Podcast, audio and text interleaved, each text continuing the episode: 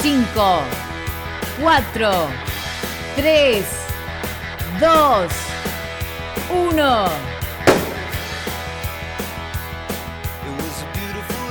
A la mañana, mejor correr. Con Dani Arcucci y Damián Cáceres. En Club 947.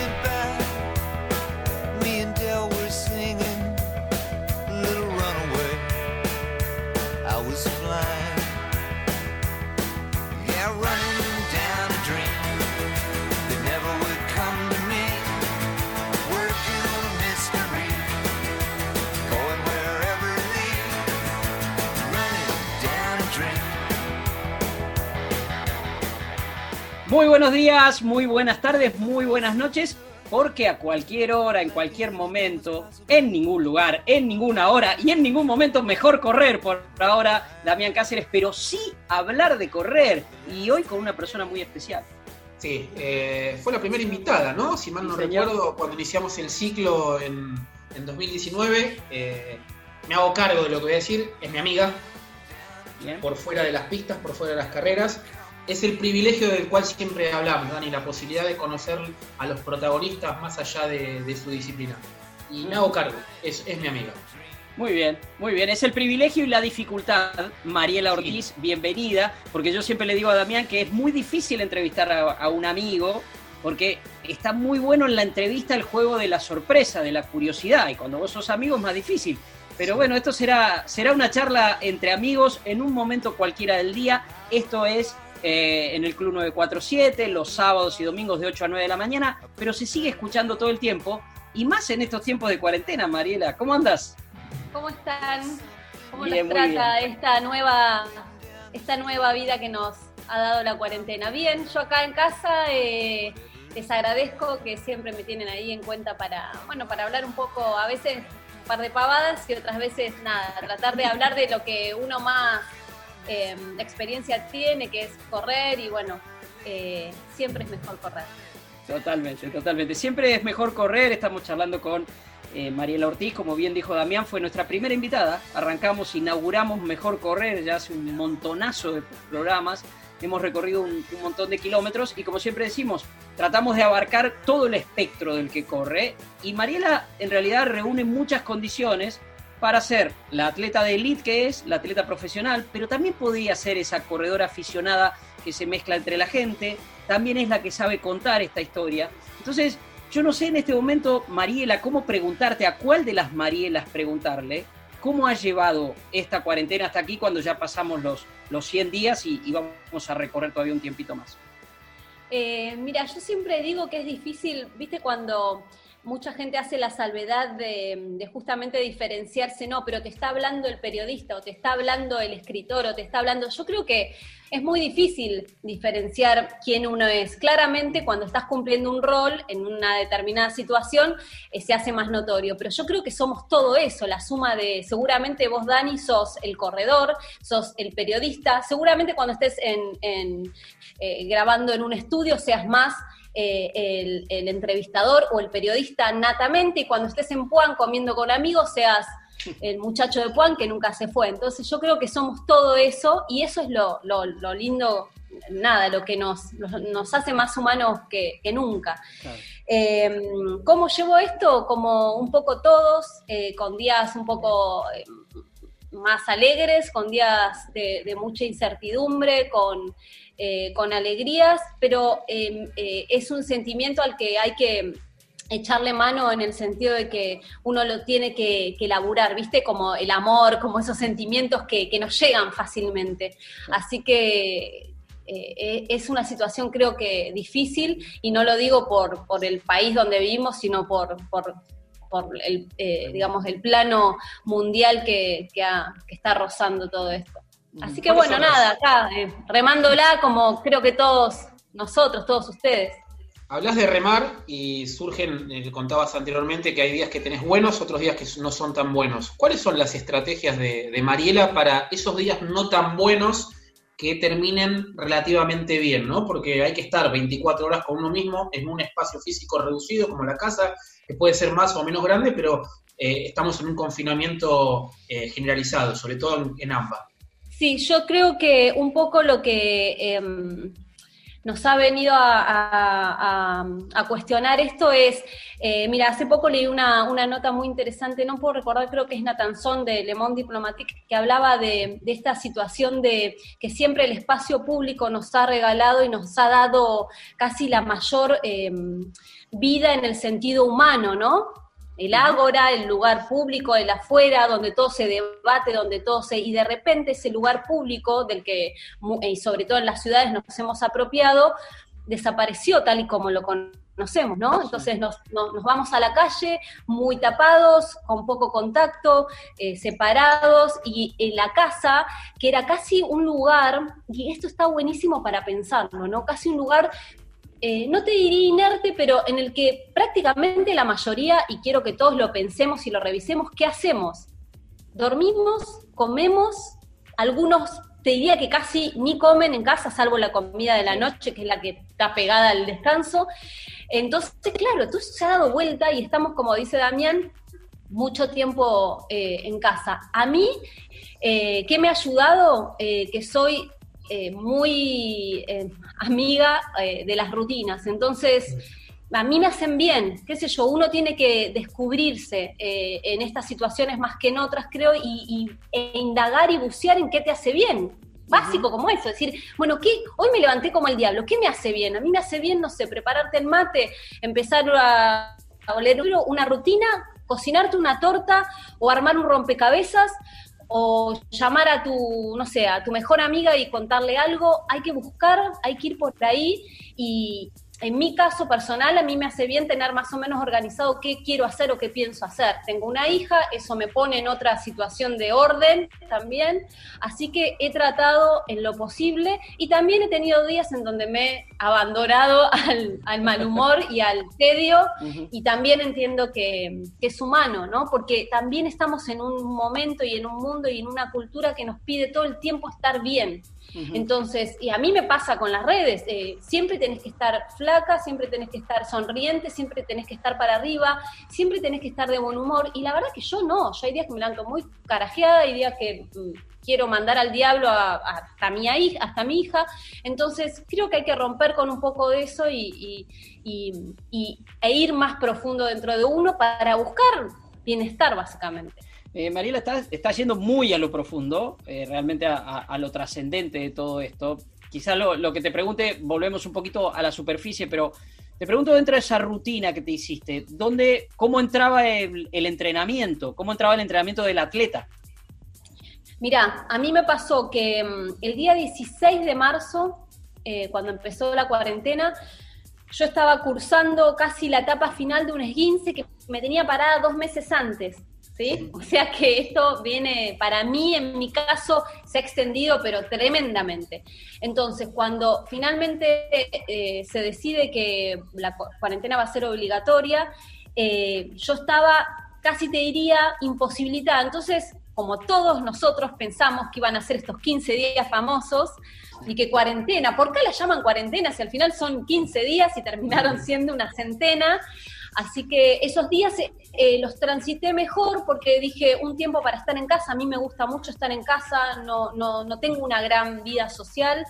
Em, y bueno, en ese sentido me organicé eh, y nada, hacía unos ejercicios, no podía correr, o sea que en ese sentido no me afectaba. Claro, con el transcurrir de los días yo seguía haciendo mis ejercicios de rehabilitación, mejoré y claro, empezó la inquietud de lo físico, porque para, es casi, te diría, eh, una droga para el atleta. Eh, el estímulo fisiológico de, a mí me costaba dormir, como a muchos por otros temas, a mí me ha costado dormir porque necesito el estímulo del cansancio para a la noche dormirme. Entonces ahí, claro, ya se me empezaron a complicar los escenarios. Bueno, me alquilé una bici, empecé a buscar recursos dentro de lo posible para tener la actividad eh, no parecida, pero sí ponerme más en movimiento. Así que te diría que la primera etapa de la cuarentena fue organizarme y tratar de rehabilitar eso que yo ya venía, venía eh, digamos, en un parate de forma física. ¿No? Hablabas de, roles al principio, Mari, y a mí lo primero que me surge cuando eh, se habla de roles en un grupo social, se mueve la cámara porque es mi gato otra vez, Dani, como siempre. ¿no? Me están los pájaros atrás, mirá, Damián tiene pájaros atrás y tiene gatos delante. Pájaros. Hablar de roles, lo primero que me surge es el compromiso. Y yo la semana pasada, el programa creo que fue con Nemesia, Dani, eh, si mal no recuerdo, eh, que fue un programa realmente que nos ayudó a pensar. Eh, conté el ejemplo de lo, que pasó en el grupo nuestro, del grupo interno del Fair Team, que surgió el tema este de correr por numeración hasta ayer. Eh, y una persona dijo, ¿quién lo va a controlar? Y tu respuesta fue tu conciencia. y a mí, y a partir de ahí se cambió de tema abruptamente y yo lo que decía en, aquella charla con, con Nemesia. no lo dejé ni, creo que fue eh, en simultáneo, porque realmente yo estaba con el teléfono ahí y fue lo que me vino, porque es eso, ¿viste? Claro, pero hablaste de eso y se, cambió de tema. Y surge el tema de, esto de la conciencia y del rol. Y vos sos presidenta del club del Fertín, sos la primera en llegar a los entrenamientos y la última en irte. Sos la que alienta al corredor más malo, yo o cualquier otro corredor común, digo eh, y sos la que alienta a, festeja y se pone contenta cuando Chiara Mainetti le gana una carrera. me gana una carrera, está bien, me ganó. Me, quedo, te queda la bronca de perder porque el atleta es competitivo y es así. ¿Cómo, ¿Cómo, es eso del rol tuyo dentro y fuera de, este deporte? ¿Y cómo es el rol en este momento tan puntual donde necesitamos mucha conciencia social y real? Mira, es muy difícil porque realmente creo que a todos los que corremos nos ha llegado eh, el rumor, el chisme, el te dije, me dijo, lo sé porque aquel corre y vos. A mí me han escrito, no te creo porque subo por ahí alguna foto de que entrené, no te creo que no corres. ¿Viste una cosa? Yo digo. Inquisidora. Sí, sí, pero está bien porque en un punto, digo, no, no, no es que está bien que sea inquisidora, sino digo que responde en un punto a que mm, eh, a mi lugar, justamente el lugar que ocupo. Y uno cuando se hace cargo del saludo, la foto y el aplauso bajo el podio, se tiene que hacer cargo también de lo otro, ¿no? Y en mi caso particular es un poco más no sé si pesado, pero sí de más responsabilidad, porque claramente yo a mí me han invitado, me han compartido domicilios de capital, me han ofrecido eh, lugares para ir a... Y la verdad que naturalmente no me sale, no, no, no podría eh, faltar a, esa, a ese compromiso que tengo asumido, pero porque me siento responsable de mi salud, de la salud de mi hija. Entonces creo que en ese sentido el rol de, a veces me cuesta, incluso en el chat del grupo y demás, eh, no tener una respuesta, porque yo también en algún momento quisiera ser, no sé si más relajada, pero ser como, viste, la alumna y no tener que ser, eh, yo también quisiera por los momentos, viste, relajar y decir, yo también, loco, vamos a correr.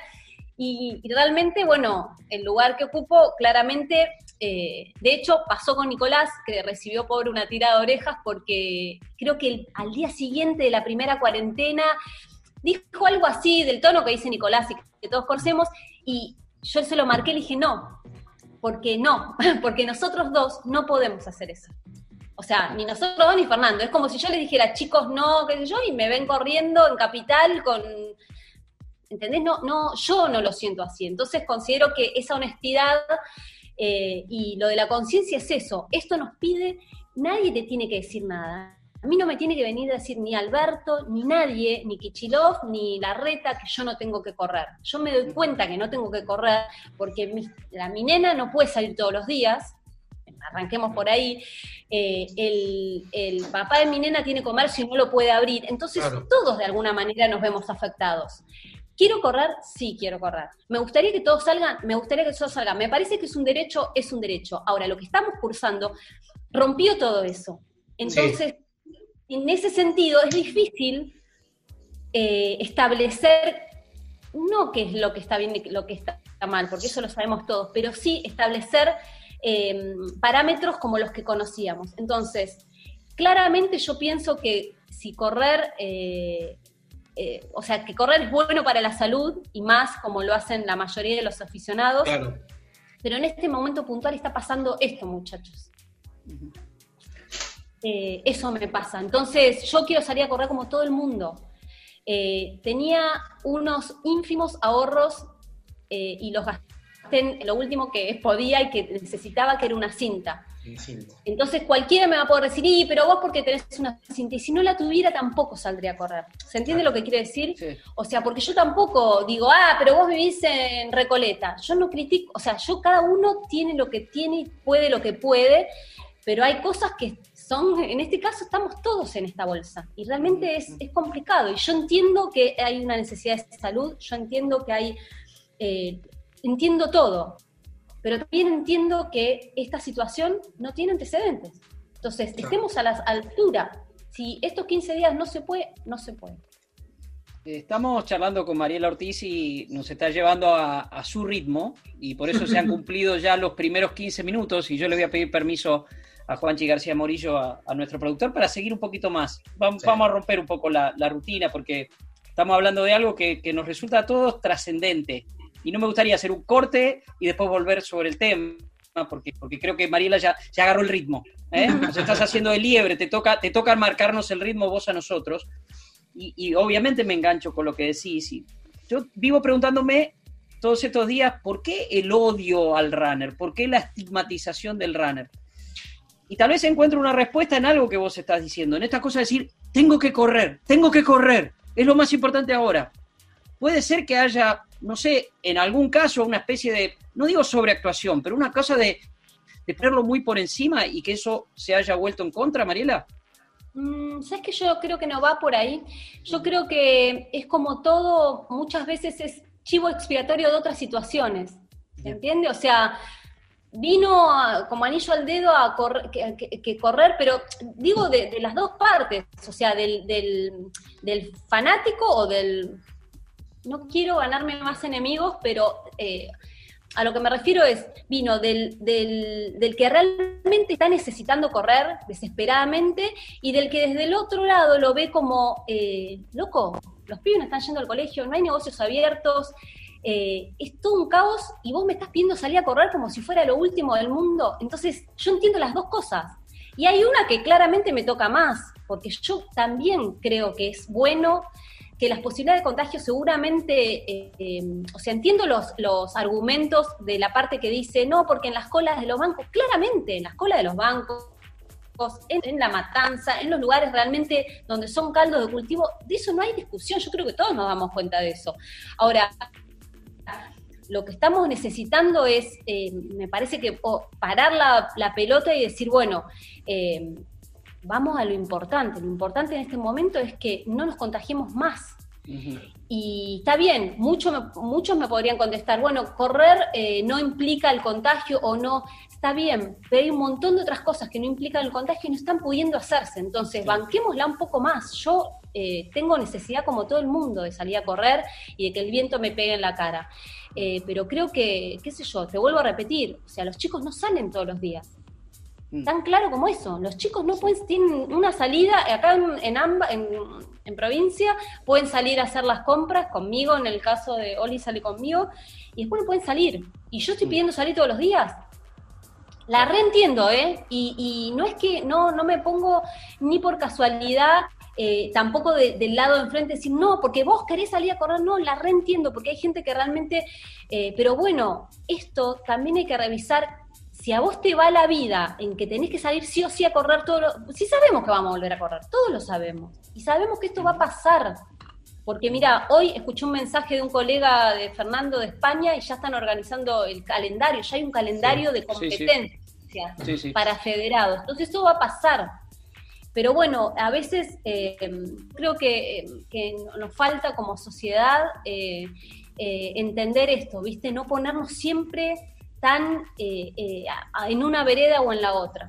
Yo no creo ni, ni que los, no creo en demonizar a los runners, porque soy una, soy una corredora, ni tampoco creo en que, que haya que decir, que haya que, digamos, recortar la realidad o lo que vemos de la realidad, porque otro problema es ese, la lectura que hacemos de lo que dijo fulano de tal.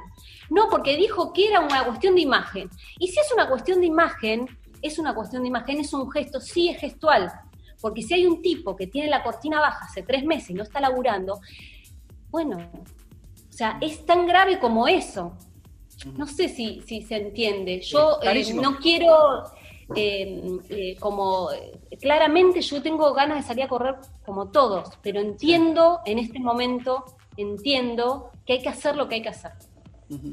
Tomando lo, de, tomando lo que decía Dani, lo que respondías vos, mm, y lo que hablamos con Ale, Dani, de, la, la, segmentación, el recorte que se hizo en palabra runner para hablar de actividad física, me pregunto también, y te pregunto a vos, Mari, ¿qué, ¿qué hicimos nosotros interiormente y exteriormente para que eso se, se, pusiera una dimensión tan global como si fuera lo más importante de las cosas importantes y en realidad es, para mí, lo menos importante de las cosas menos importantes, el hecho de correr, digo. No, yo creo que tiene que ver con lo que te decía recién. Siempre en, los procesos por ahí que más de fondo termina saliendo a la superficie cosas que son, te diría, más eh, esto de lo gestual, son más que tienen que ver con eso que con de fondo. Realmente yo creo que si le preguntás sensatamente a cualquiera del gobierno, porque aparte, fíjate vos lo notorio de esto. Si tuviéramos que ponerlo en términos político-partidarios, estamos hablando de un gobierno nacional de un signo político y otro de eh, Cava de otro signo político. Correcto. Sí, claro. Tranquilamente, eh, eh, la reta podría haberse querido ganar eh, la, nada, la, simpatía de un montón de gente, porque sabemos que el universo de corredores es bastante amplio, y consideró que no. Y yo escuché las razones y dijo, esto no minimiza la circulación de gente y nosotros tenemos que minimizar la circulación de gente. Es tan simple como eso. Porque todos nosotros sabemos, y ustedes que son corredores lo saben como yo, que la gente se juntaba, se juntaba. Sí, sí. Ok, está bien, correr, si yo salgo de acá, por eso hablamos de nuevo de la responsabilidad individual y de la conciencia personal.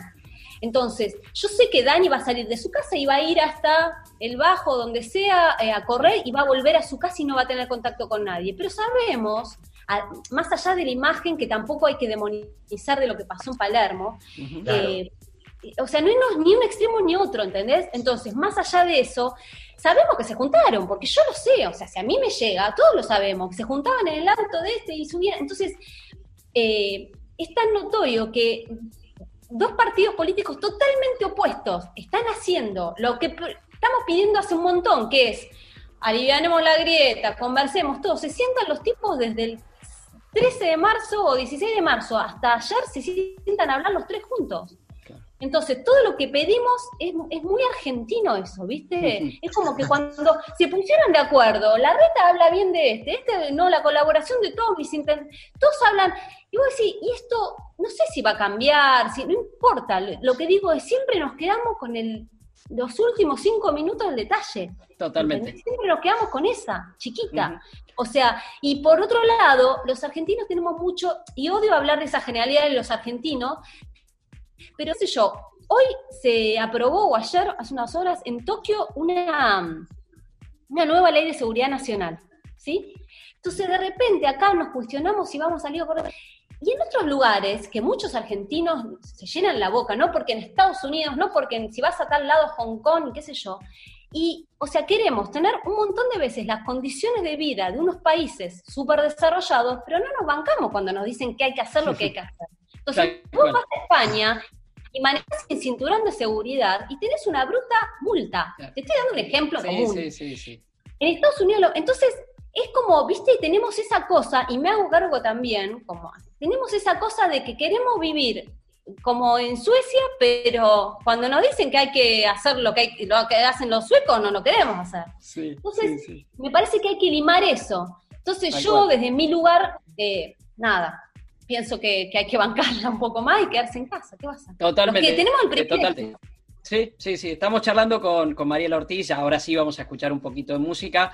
Eh, estamos de acuerdo con, el alegato de Mariela, debemos decirlo. Eh, esto de la responsabilidad individual tantas veces. Vos decís acá en el Bajo, donde yo vivo, te juro que voy caminando a dos cuadras, donde está el almacén y el supermercado donde voy a comprar siempre, y en dos cuadras me cruzo a 10 personas corriendo. Yo voy con mi caperita del maratón de Nueva York, que me lo pongo todo el tiempo, viste que es como mi forma de... Te quieren ir las patitas. Claro, y, y estoy parado así y lo veo pasar y lo único es, le estoy, para la gente que no está escuchando por ahí, estoy abriendo las manitos así como el emoji ese de, WhatsApp. Estoy abriendo las manitos como preguntándole, ¿qué estás haciendo? y, ¿sabes qué? Me esquivan la mirada, o sea, me miran para otro lado y decir, no tenés que correr, porque yo también quiero correr y voy a volver a correr más rápido si vos cumplís. Tan sencillo como eso. Para mí también sería mejor correr porque yo creo que correr es salud, pero bueno, hay una norma y tenemos que cumplir las normas. Bueno, dentro de las normas, acá Juanchi me está mirando con una cara de enojadísimo porque llevamos 25 minutos, Juanchi. Te prometo que los vamos a compensar, pero fue lindo escuchar así ese, ese discurso de Mariela Ortiz, que es un poco madrina de este, de este programa, este, no por su edad, ¿eh? no por su edad. Es madrina porque la queremos mucho. Escuchamos algo de música de tu amiga. ¿Qué, te pidió, Damián, tu amiga? ¿Qué te pidió? Espineta, correr frente a ti. Ah, mira vos, ahí está. Escuchamos un poquito de Espineta y seguimos. No me dejes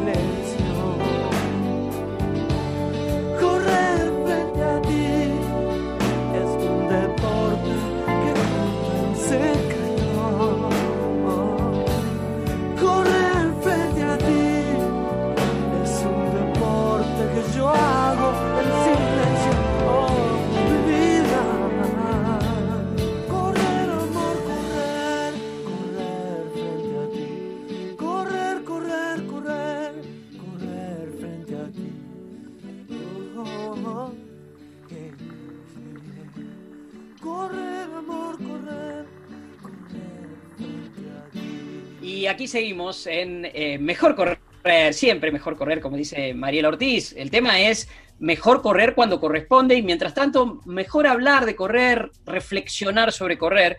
Mariela, te, te escuchaba atentamente lo de, lo de tus eh, rutinas, este, cómo estas situaciones te, te van armando esa- esas rutinas. También imagino que te obligan a replantear objetivos. Primero porque no, no sabemos cuándo se va a poder este, volver a competir y demás, pero, pero ¿ha pasado eso por tu cabeza? ¿Algo que tenga que ver con, tu carrera?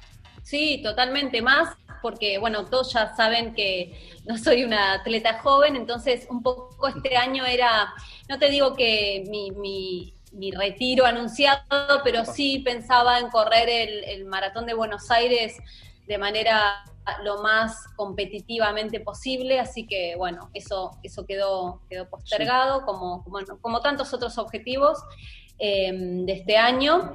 Lo que, lo que nos dicen desde la Confederación, los jefes de equipo y demás, es que bueno, hay proyectado eh, la idea de hacer torneos en verano y de que los campeonatos nacionales se disputen en, eh, en, verano. Todo esto eh, lo tienen que, digamos, charlar y ponerse de acuerdo las federaciones, porque ¿qué pasa? La, por ejemplo, la federación a la que pertenezco, que es la metropolitana, no estaría tan de acuerdo, porque en nuestro caso, como corredores de la provincia de Buenos Aires y del AMBA, no estamos entrenando muchos, entonces de repente si se abrieran, eh, o sea, claramente eh, lo que yo, lo que postula la federación es que estamos como en una digamos, eh, diferencia competitiva o de, menor posibilidad porque no hemos empezado a entrenar cuando otras federaciones en, otras provincias sí lo han hecho. Entonces, bueno, creo que mm, eh, a nivel nacional es eso, se, discutiría a ver qué se hace a fin de año, si es que se hace. Eh, habían barajado la posibilidad de hacer en Mar del Plata algunos campeonatos nacionales, pero bueno, estaremos esperando como, como está sucediendo creo que con todo, con el fútbol, con muchos otros deportes, eh, eh, ver qué, protocolos se, establecen. Eh, realmente es muy, muy paradigmático todo lo que estamos viviendo, así que veremos qué pasa con los grandes maratones del mundo. en el caso de, algunos, por ejemplo, en, en, diciembre aparentemente aún sigue en pie el maratonencia. Así que sobre todo teniendo en cuenta que en, Europa ya está abierto el, tráfico, digamos, dentro de la comunidad europea. Eh, hay que ver qué pasa con nosotros, que estamos tan lejos, y después, bueno, calculo que los maratones del primer semestre del año que viene afuera estarán habilitados. El tema es cómo vamos a quedar nosotros económicamente em, después de eso, si podremos, en mi caso, bancar un viaje afuera y demás. Así que en mi caso personal, eh, si bien yo estaba como replanteándome seriamente que, sobre todo por, una cuestión de rendimiento, dónde me, ubicaba, esto como que siento que en un punto aceleró un poco ese proceso y veré qué tan bien o qué tan mal me siento cuando retome mis entrenamientos.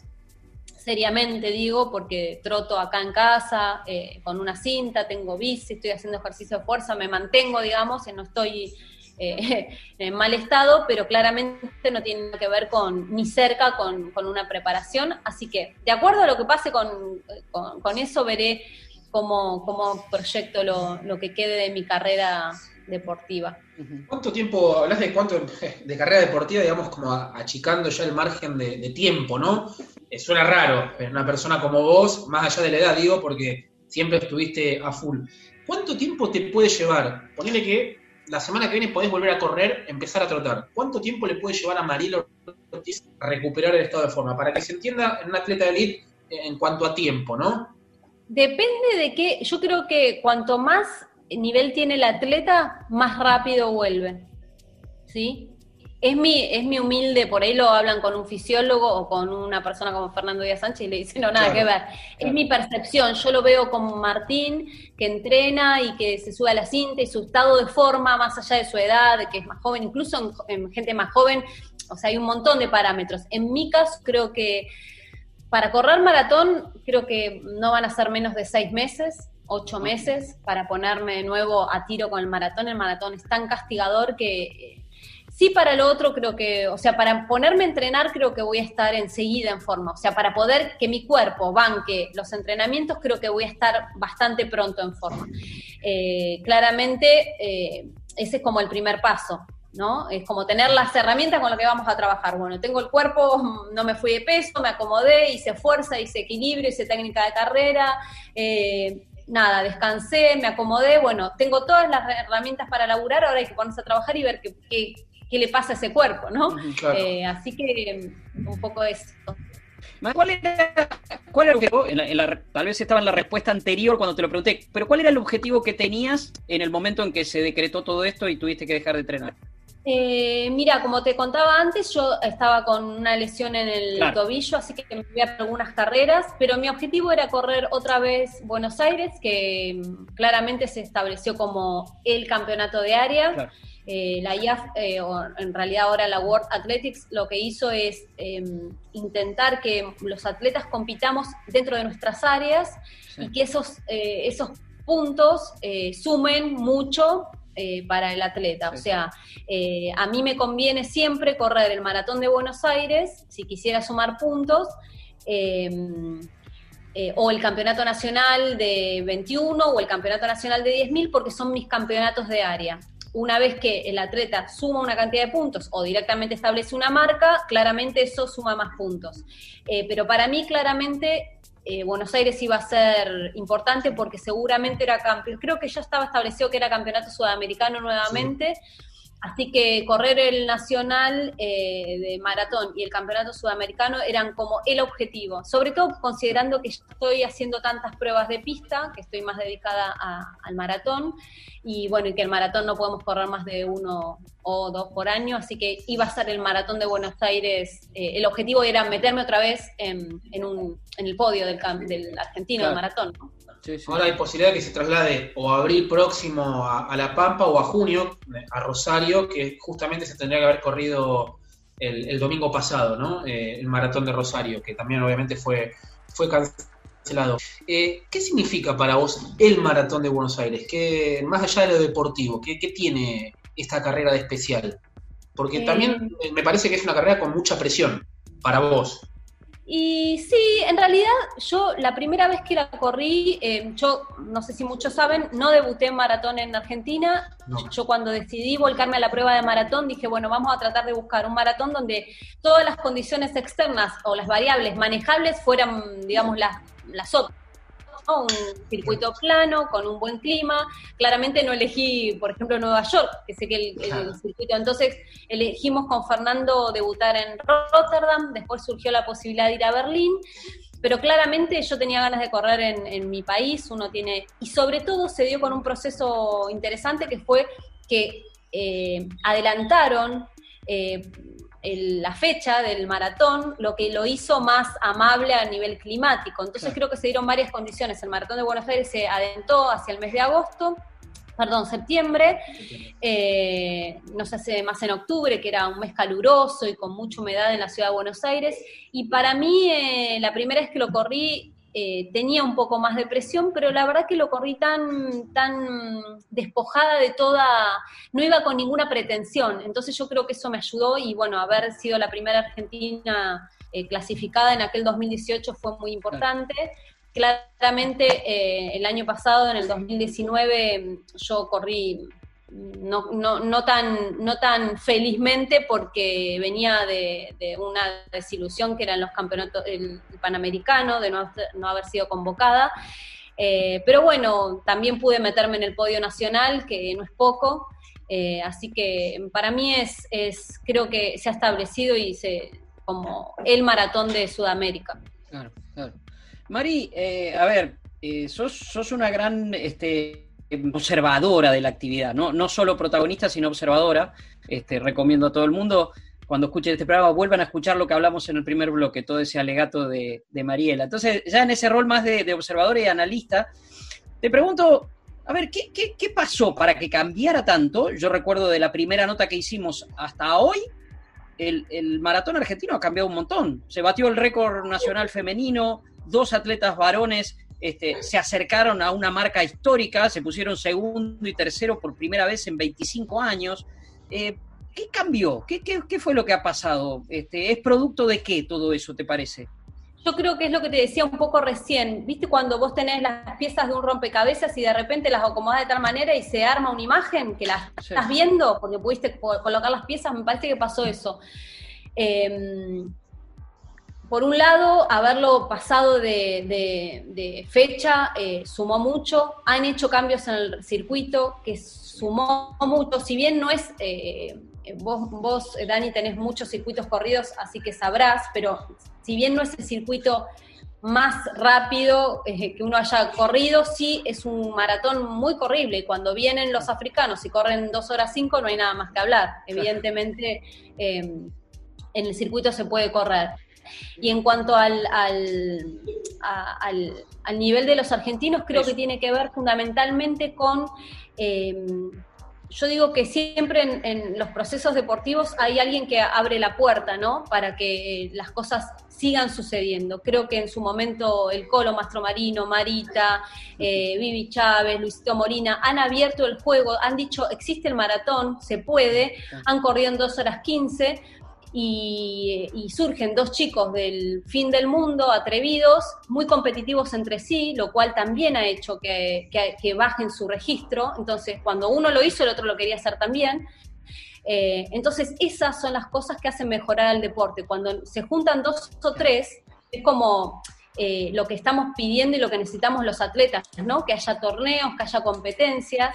Entonces se ha dado todo eso, ¿no? Eh, la, digamos, la conjunción de todos esos factores ha hecho que, bueno, que tengamos la, grata alegría de que haya dos chicos que hayan corrido en dos horas 11, eh, una, una gran atleta como Marcela haya, haya corrido casi en récord esté buscando el récord sudamericano, que haya hecho récord argentino, junto con la marca, o sea, eh, creo que, se ha dado todo eso junto, entonces, bueno, y seguramente ellos le abran la puerta a algunos otros más jóvenes que piensen, bueno, es posible. Entonces, eso, tan simple como darle al proceso eh, tiempo de maduración. Pero, como te decía, creo que el puntapié inicial lo dio eh, Marita, cuando Luisito, Molina, los uruguayos que han venido a competir, cuando ellos abren la puerta y dicen, muchachos, se puede, alguien se anima a ir por ese mismo camino y,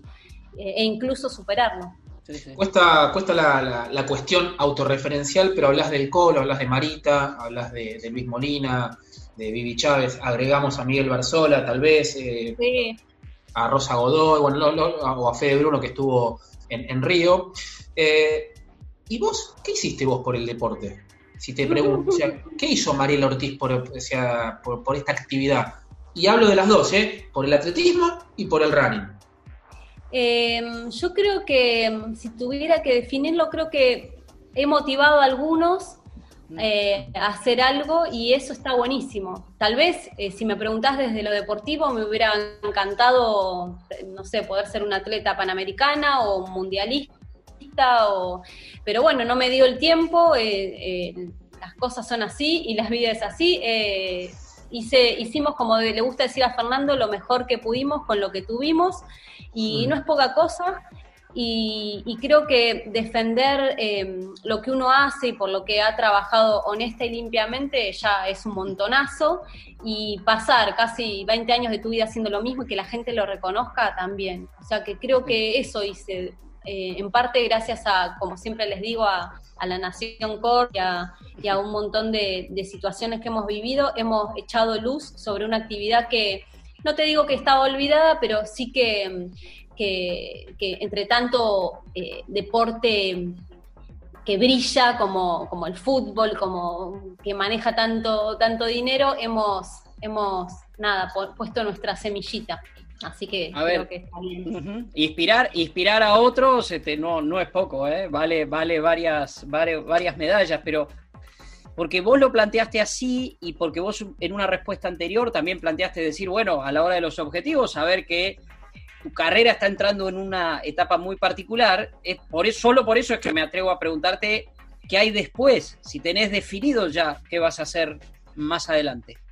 Mira, em, me lo he preguntado sobre todo el último tiempo cuando eh, me lesioné y, me costaba mucho em, hasta moverme, moverme para el movimiento más cotidiano. Yo dije, ¿cómo voy a hacer para si quiero correr nuevamente? O sea, viste cuando, no sé, les debe haber pasado, ustedes que son corredores, viste cuando corres muy bien una carrera o bien una carrera que decís, y después tenés un día de entrenamiento de esos que te arrastrás como una babosa y decís, ¿cómo hice para correr?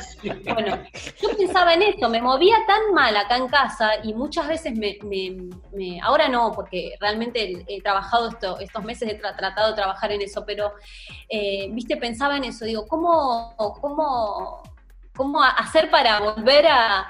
Y tal vez no, no haya que volver a eso y tal vez haya que hacerle caso a, las ganas de, trabajar desde otro lugar.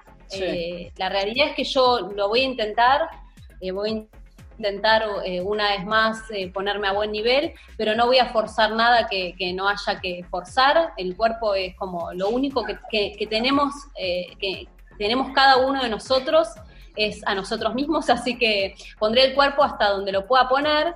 Sí, ¿qué, me querés decir? No, no, no, no, no, no, dale, dale. Ah, eh, y, bueno, y por otro lado, eh, he recibido algunas propuestas que tienen que ver con lo dirigencial y con, algo interesante dentro de, o de la federación o desde algún lugar.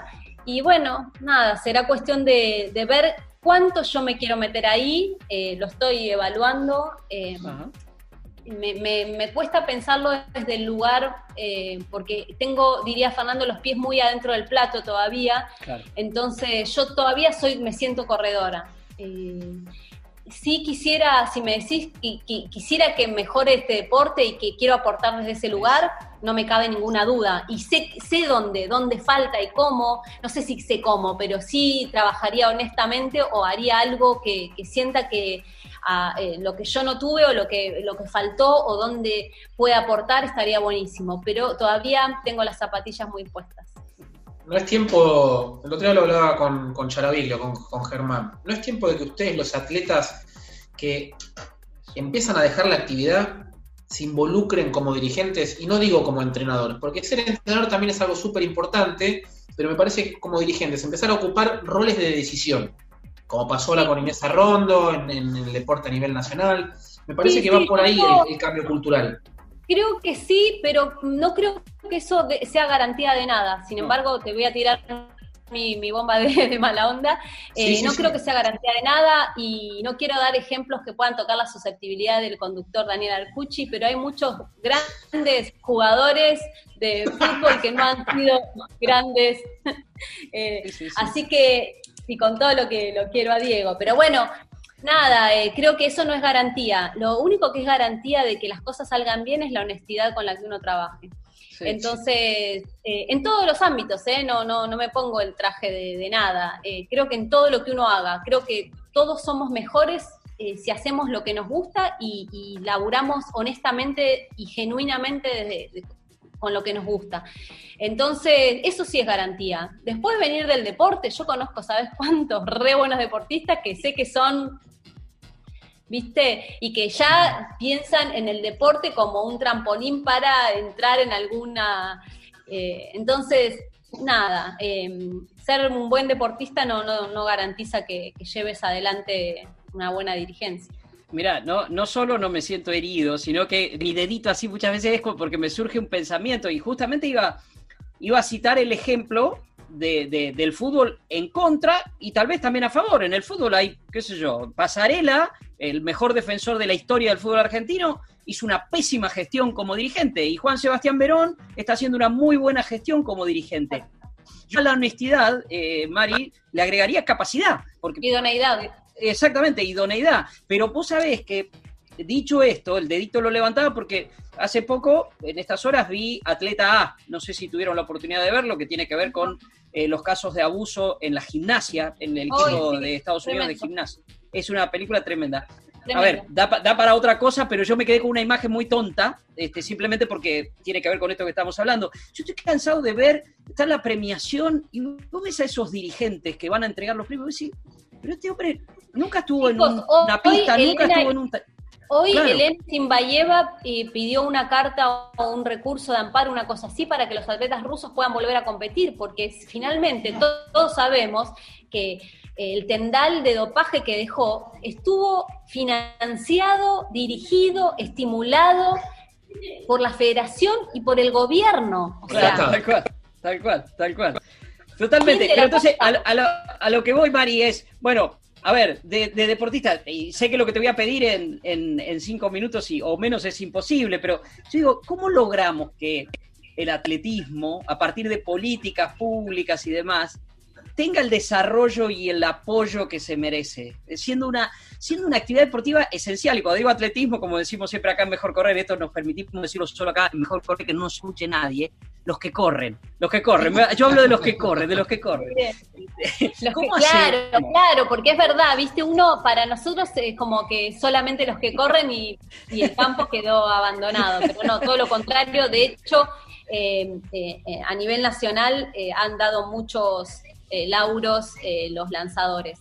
¿Cómo se hace? Buena pregunta. Yo creo que esto digamos, eh, es, para un gran análisis, pero si me preguntás, creo que tiene que ver con qué lugar le damos al deporte en general, pero además esto de la educación, qué pasa con el deporte, o sea, si, si vamos al, ejemplo eh, de, cómo, dónde funciona bien el atletismo, nos vamos a dar cuenta que en sus universidades y en sus colegios el atletismo es esencial.